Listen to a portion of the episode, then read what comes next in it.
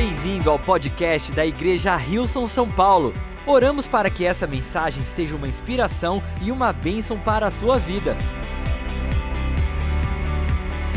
Olá, igreja! Muito feliz que você se conectou. Realmente estou crendo que Deus vai falar aos nossos corações. E o título dessa mensagem é Basta decisões precisam ser tomadas. Eu realmente creio que Deus vai sim desafiar nós a tomar decisões no dia de hoje, nas nossas vidas. Se você é novo essa experiência, que bom que você se conectou. Essa é uma ótima oportunidade para você saber mais de como é, essa vida com Deus. Eu creio sim que Deus vai também falar ao seu coração. E a gente vai estar tá lendo uma passagem em Lucas capítulo 19, do verso 1 ao 10. A gente vê aqui alguém tomando uma decisão. Antes de entrar nesse versículo, eu queria realmente dizer que Deus tem uma vida ampla, abundante para nós. João 10,10 10 fala isso, que Jesus dizendo que ele veio para nos dar uma vida e vida e abundância. Mas para isso acontecer, vai requerer de mim e de você decisões. E aqui a gente vai ser inspirado por alguém chamado Zaqueu, uma história muito conhecida. Creio que talvez você já escutou sobre ela. Se não, fique tranquilo, a gente vai ler juntos e a gente vai ser realmente encorajado, inspirado por essa história. Lucas 19, do verso 1 ao 10, na tradução mensagem, diz assim: Jesus entrou em Jericó e caminhava pela cidade havia ali um morador chamado Zaqueu, o principal cobrador de impostos. Lembrando que os cobradores de impostos na época, os judeus, eram vistos como corruptos, eram pessoas que trabalhavam para o Império Romano para cobrar do seu próprio povo e muitas vezes eles abusavam dessa cobrança. E ele era o mais rico aqui, como a gente vê, que era muito rico. Ele queria a todo custo ver Jesus, mas a multidão estava no caminho. Como era baixinho, não conseguia olhar por cima do povo. Então correu diante deles e subiu numa figueira. Dali poderia ver Jesus quando este passasse. Quando chegou perto da árvore, Jesus olhou para cima e disse: Zaqueu, desça depressa. Hoje é o dia de eu me hospedar em sua casa. Eu amo a ousadia de Jesus, né? Vou hoje ficar na sua casa. Muito, muito bom. Zaqueu pulou da árvore, ainda sem acreditar no que ouvia. Feliz da vida com a oportunidade de receber Jesus. Os que presenciavam a cena ficaram indignados e reclamaram: como ele pode se sentir tão à vontade com esse bandido? Parado diante de Jesus, Zaqueu não sabia o que fazer. Gaguejando, disse: Senhor, vou dar a metade do meu patrimônio para os pobres, e de tudo o que eu roubei, pagarei quatro vezes mais pelo prejuízo. Então Jesus declarou: Hoje é dia de salvação nesta casa. Aqui está Zaqueu, filho de Abraão, pois o filho do homem, falando dele mesmo, veio para buscar e restaurar o que estava perdido. Vamos orar agora, fechar nossos olhos, entregar esses momentos nas mãos de Deus.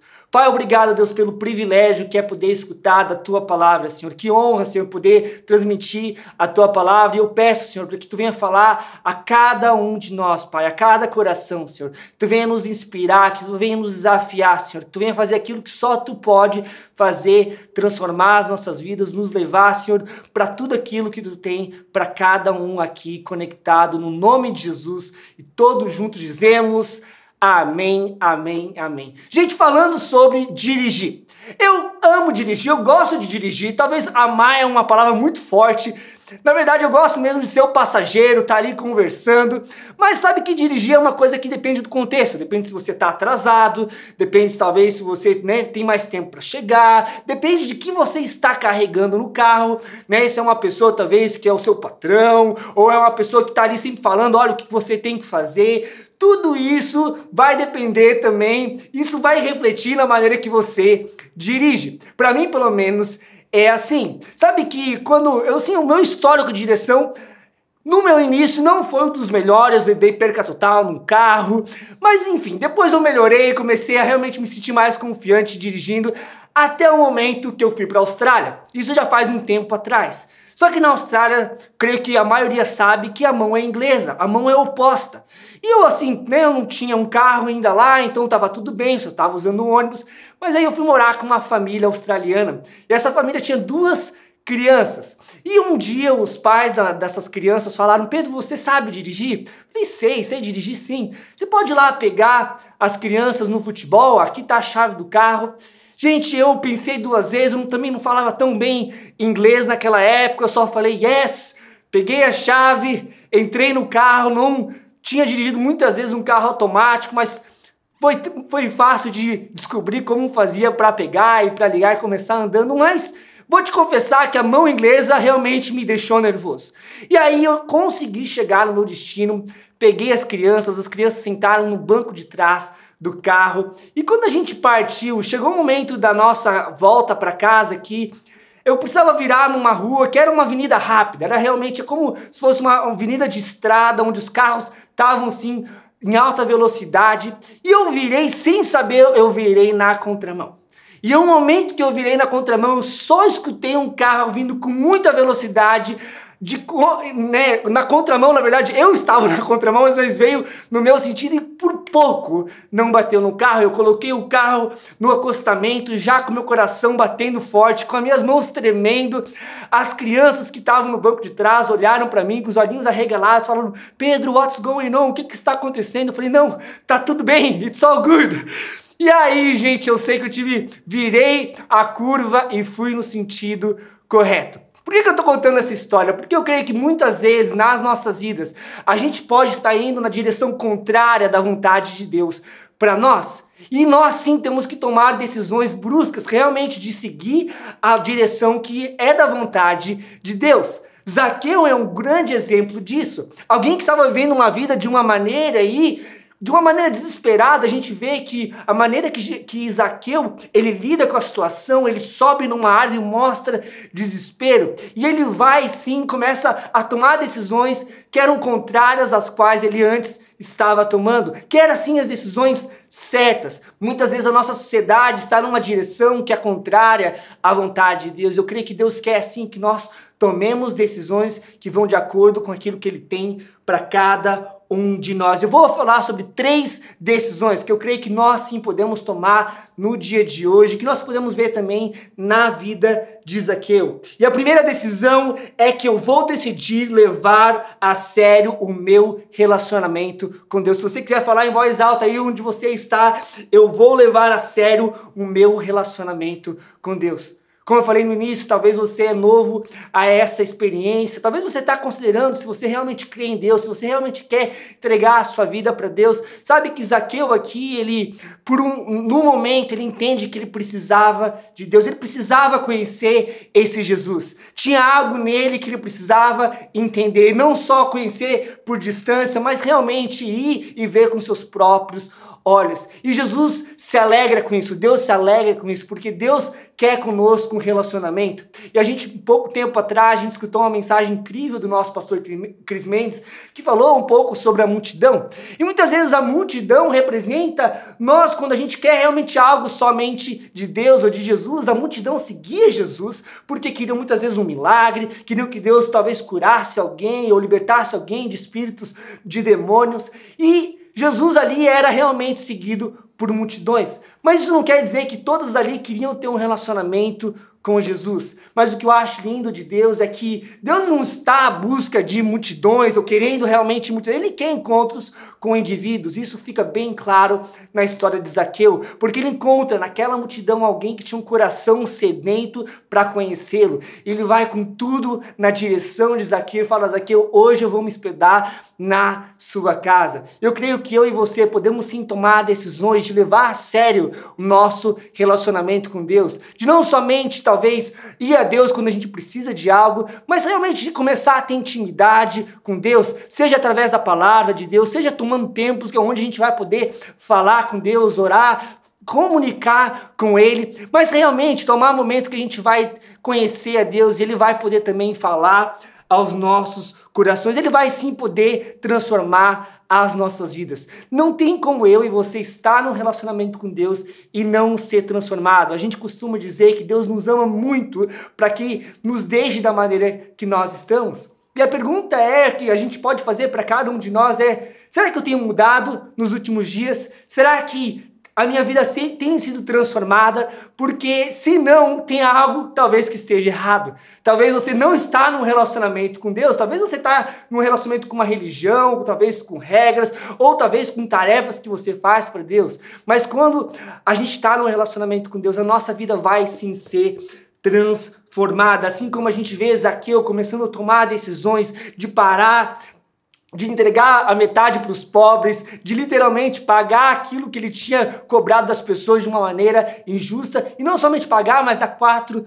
vezes mais. A gente vê a transformação. Por isso que Jesus fala: salvação veio nessa casa. Deus quer sim que a gente venha conhecer, e isso venha assim transformar as nossas vidas. Muitas vezes a gente está numa sociedade que Parece que a gente está acostumado com relacionamento superficial. A gente fica super né, comovido quando pessoas dão likes nas nossas fotos do Instagram, ou talvez quando colocam um comentário. Parece que a gente está mais preocupado em milhares de seguidores do que um encontro pessoal com Deus, ou realmente encontros que vão transformar as nossas vidas. Eu creio que Deus hoje quer nos chamar e quer nos alertar que Ele quer um relacionamento íntimo e pessoal com cada um de nós, não um relacionamento superficial, né? E às vezes a gente valoriza coisas que são tão pequenas, um que é um like, que é um comentário, quando a gente entende que o Deus que criou os céus e a terra, Ele tem os olhos em cada um de nós, Ele tem os olhos em você, por mais que você talvez diga, diga Pedro,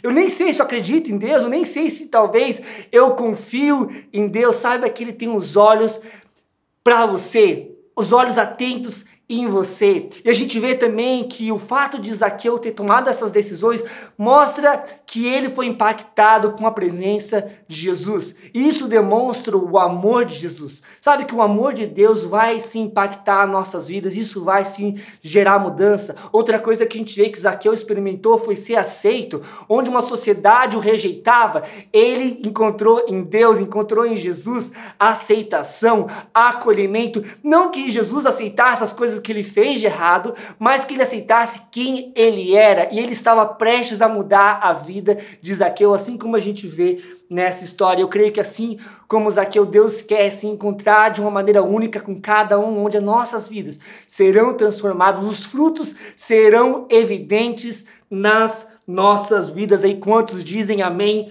no chat?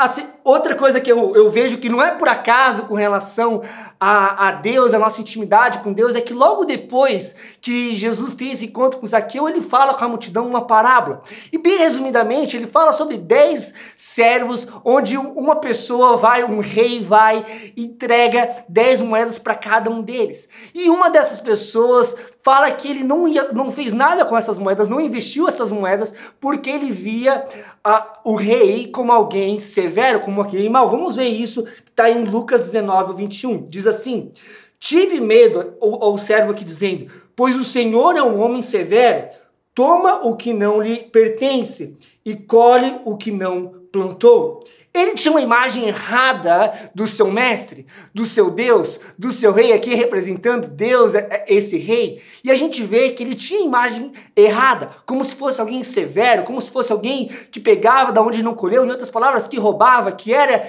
injusto. Sabe que a nossa imagem, aquilo como nós vemos Deus, vai determinar a nossa vida, como nós vivemos. E Deus quer se nos desafiar a ver Ele da maneira que Ele é. E Ele é um Deus de amor, um Deus que é apaixonado pela sua criação, um Deus que quer ver cada um de nós chegando no potencial que Ele colocou nas nossas vidas. E tudo isso vai começar quando eu e você tomarmos decisão de se relacionar de uma maneira íntima com Ele. Segunda decisão que eu creio que nós vamos tomar é eu vou tomar a decisão de me, de me tornar quem Deus me fez para ser. Sabe, Deus nos fez para atingir um potencial que a gente talvez nunca vai conseguir imaginar com os nossos próprios pensamentos. Tem uma palavra que fala que ele pode sim fazer coisas que a gente nunca pode imaginar ou pensar, e é exatamente isso que ele quer fazer nas nossas vidas. Mas Ele quer transformar as nossas vidas, como eu falei. Ele quer nos, tor nos tornar a imagem e semelhança do Filho dele. A gente pode olhar para Jesus como a imagem real da humanidade. A gente vê que a palavra fala que todos nós erramos. Saiba que você não está num lugar onde tem pessoas perfeitas. Todos nós somos imperfeitos, mas nós temos um Deus perfeito e Jesus, sim, é perfeito. E ao olhar para Jesus, a gente pode ver a imagem pela qual nós fomos criados. Ele quer restaurar essa imagem imagem em mim e em você também. Eu acho lindo porque Zaqueu começa a tomar decisões que antes ele estava tomando decisões erradas, ele estava indo num sentido onde ele roubava as pessoas, onde ele era injusto com as pessoas, e aqui ele toma decisões drásticas. Ele falou que iria pagar para as pessoas que ele roubou quatro vezes mais. Você consegue imaginar o que aconteceu logo depois desse encontro com Jesus?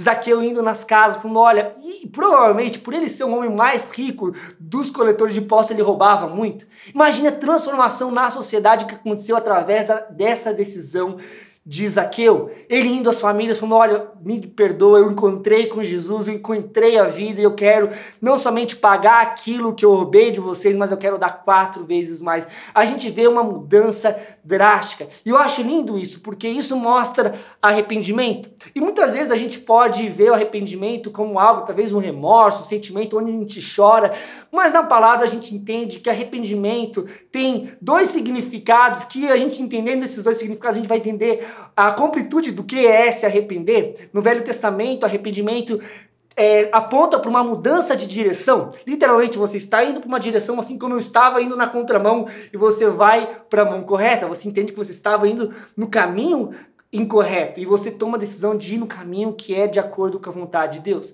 Mas no Novo Testamento traz uma perspectiva de mudança de pensamento, mudança de mente, metanoia. E exatamente isso que arrependimento é, onde eu e você a gente pode racionalmente entender, uau, isso que está acontecendo comigo, essa direção que a minha vida está indo não é o melhor para mim.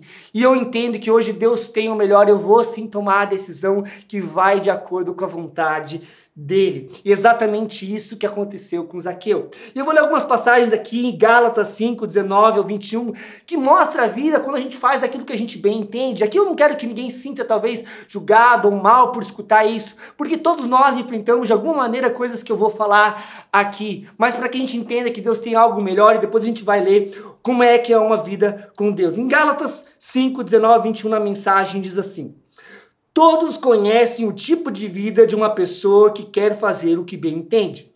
Sexo barato e frequente, mas sem nenhum amor. Vida emocional e mental detonada.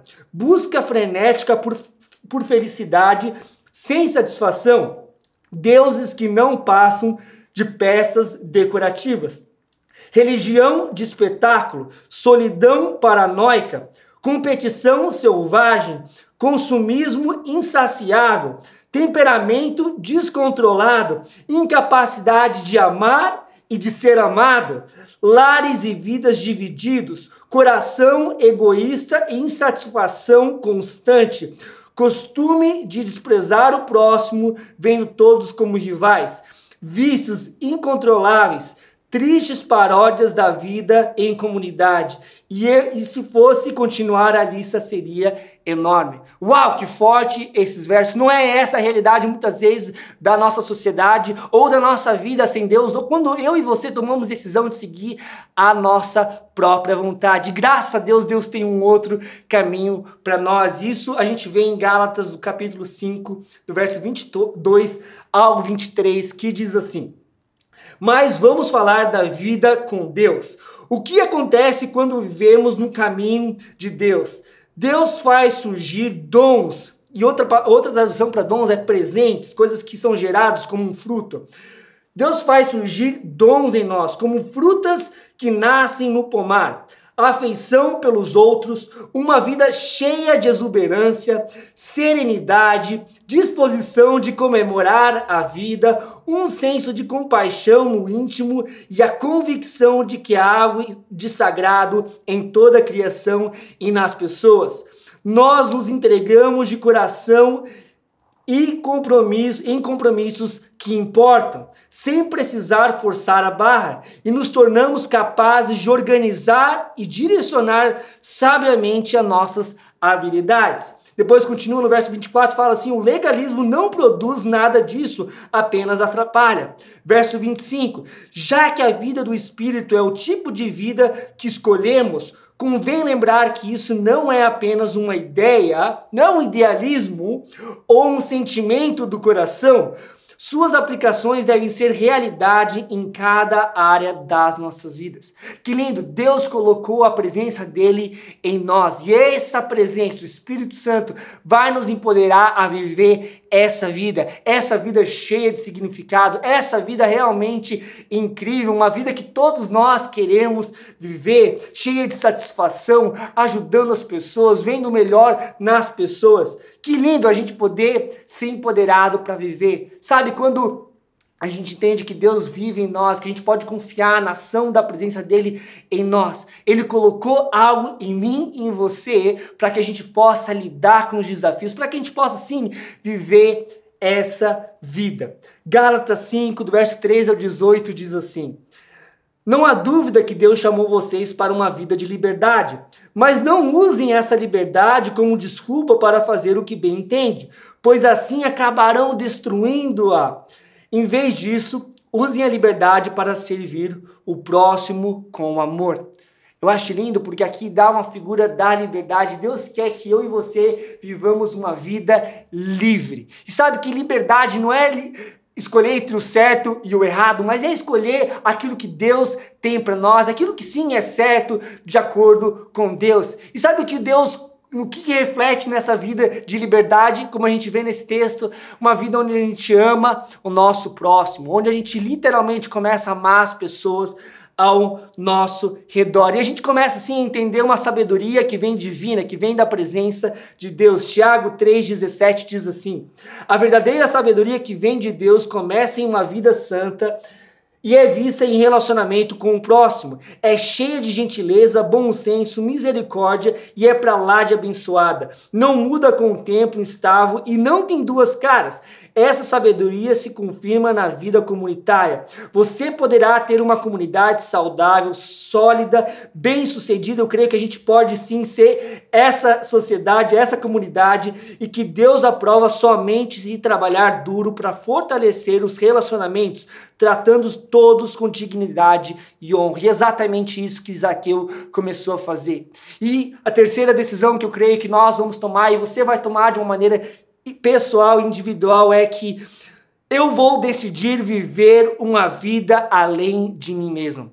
É lindo que Zaqueu não somente decidiu fazer o certo, devolver aquilo que ele tinha roubado e, e mais, pagar quatro vezes mais do aquilo, aquilo que ele já tinha roubado das pessoas, ele decidiu também dar metade da riqueza dele aos pobres. Uau, que decisão radical! Isso mostra, sim, alguém que toma a decisão de viver uma vida além dele mesmo. E eu creio que realmente a gente pode ser inspirado por isso, se inspirado a gente a viver uma vida que é além das nossas próprias necessidades, ou talvez da, além dos nossos próprios é, interesses, e começar a pensar nas pessoas ao nosso redor. Sabe, amigos, essa vida está diante de nós. A, a, basta apenas eu e você escolher. A gente vai sim tomar decisões diárias nas nossas vidas e Deus quer sim nos capacitar. Entender que dentro de nós há sim a presença dele, que a gente pode tomar decisões para seguir a vontade dele para as nossas vidas.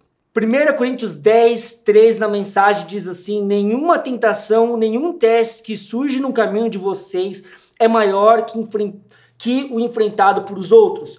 Tudo que vocês precisam lembrar é que Deus não deixará que fracassem. Ele nunca permitirá que sejam pressionados além do limite. Em outra tradução diz, além do que vocês podem suportar, mas estará sempre com vocês para ajudá-los a vencer a tentação. Deus quer se nos capacitar a tomar decisões que vão de acordo com a vontade dele. Tem algo que Paulo fala para a igreja de Corinto que desafia, eu creio que quer desafiar, pode desafiar nós também, está em 2 Coríntios capítulo 6, do verso 11, diz assim: Prezados coríntios, não consigo expressar em palavras quanto desejo que vocês entrem nessa vida plena e cheia de possibilidades.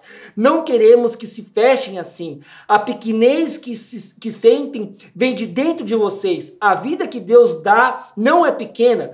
Vocês é que vivem de modo pequeno. Digo isso com franqueza e com grande afeição. Abram a vida, comecem a vivê-la plenamente. É a decisão que eu creio que nós vamos tomar no dia de hoje. Efésios 4, 24 disse: agora é a hora de ter um estilo de vida totalmente novo, zerado, uma vida planejada por Deus renovada a partir de dentro, uma vida que muda para melhor, uma conduta de vocês que faz o caráter de Deus se tornar-se realidade em nossas vidas. Sabe, eu creio que hoje eu e você podemos tomar decisões que vão sim marcar as nossas vidas, onde a gente vai poder sim ver a salvação sendo realidade nas nossas vidas, em ações, em atitudes que Deus vai gerar em nós. Ao invés de a gente viver uma vida de vítima, a gente vai viver uma vida de vitorioso. Ao invés de viver uma vida que é presa no nosso passado, a gente vai entender que Deus tem um futuro lindo à nossa frente. Ao invés de viver uma vida talvez que a gente fica buscando o nosso conforto, a gente vai arriscar e decidir viver uma vida de fé, uma vida extravagante, uma vida assim que vai ser generosa, que vai sim levar a realidade de Deus para as pessoas e no contexto que nós estamos inseridos. Eu gostaria de terminar com essa passagem que está em Mateus capítulo 5, verso 14 até o, o 16 e depois o 48, que diz assim: Deus não é um segredo a ser guardado.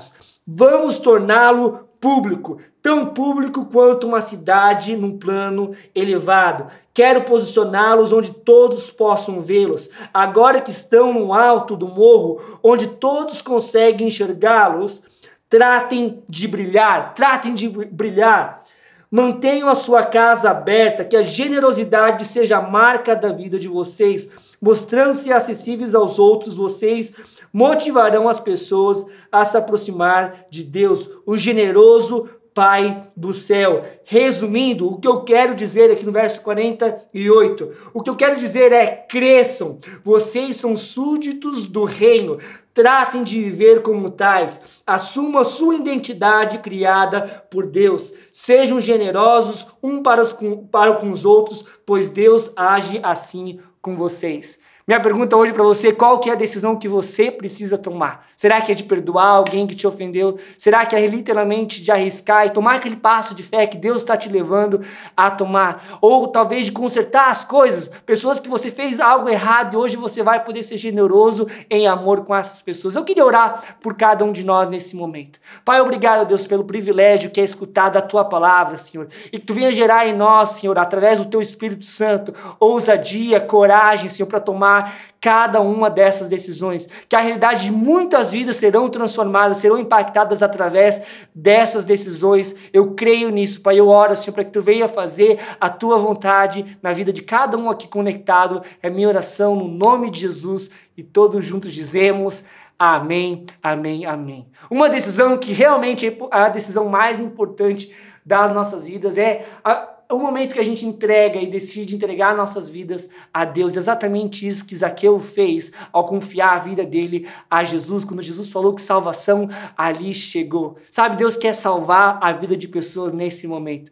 E se você talvez se encontre, e se você for sincero com você mesmo, você se encontra distante de Deus. Talvez você já teve um relacionamento com Deus antes, mas hoje, por qual seja o motivo você se afastou, hoje é o dia de você voltar para casa. Ou talvez você está escutando essa mensagem, está falando você pela primeira vez no teu coração e você quer realmente entregar a sua vida a Deus, entrar nessa vida abundante que Deus tem para sua vida. Então, essa decisão é para você e a gente vai fazer uma oração juntos. Se você decidiu aí a tomar essa decisão, talvez se você quiser levantar a sua mão, falar eu decido, ou colocar aí no chat, eu decidi, nós vamos celebrar com a sua vida e nós vamos fazer uma oração juntas de entrega. Saiba que a salvação não vem para nossas próprias obras, mas por, por aquilo que Jesus fez na cruz, por mim, por você. É ali que nós recebemos perdão, ali que a gente pode também receber acesso a um relacionamento íntimo com Deus, nosso Pai. Então, vamos fazer essa oração, repita essas palavras depois de mim. Pai querido, muito obrigado pelo teu filho Jesus. Eu o reconheço como meu Senhor e meu Salvador. Eu te peço que tu venha entrar no meu coração, que tu me perdoe e que tu dê, Senhor, uma vida, um futuro, Senhor, de acordo com a tua vontade. Obrigado pela tua graça, obrigado pelo teu perdão. Me ajuda a viver uma vida que te agrada. É a minha oração no nome de Jesus e todos juntos dizemos amém. Deus abençoe. Obrigado por ouvir o podcast da Igreja Rilson São Paulo. Esperamos que você tenha sido desafiado e inspirado. Se gostaria de visitar nossas reuniões aos domingos, você pode encontrar mais informações no site rilson.com/são paulo.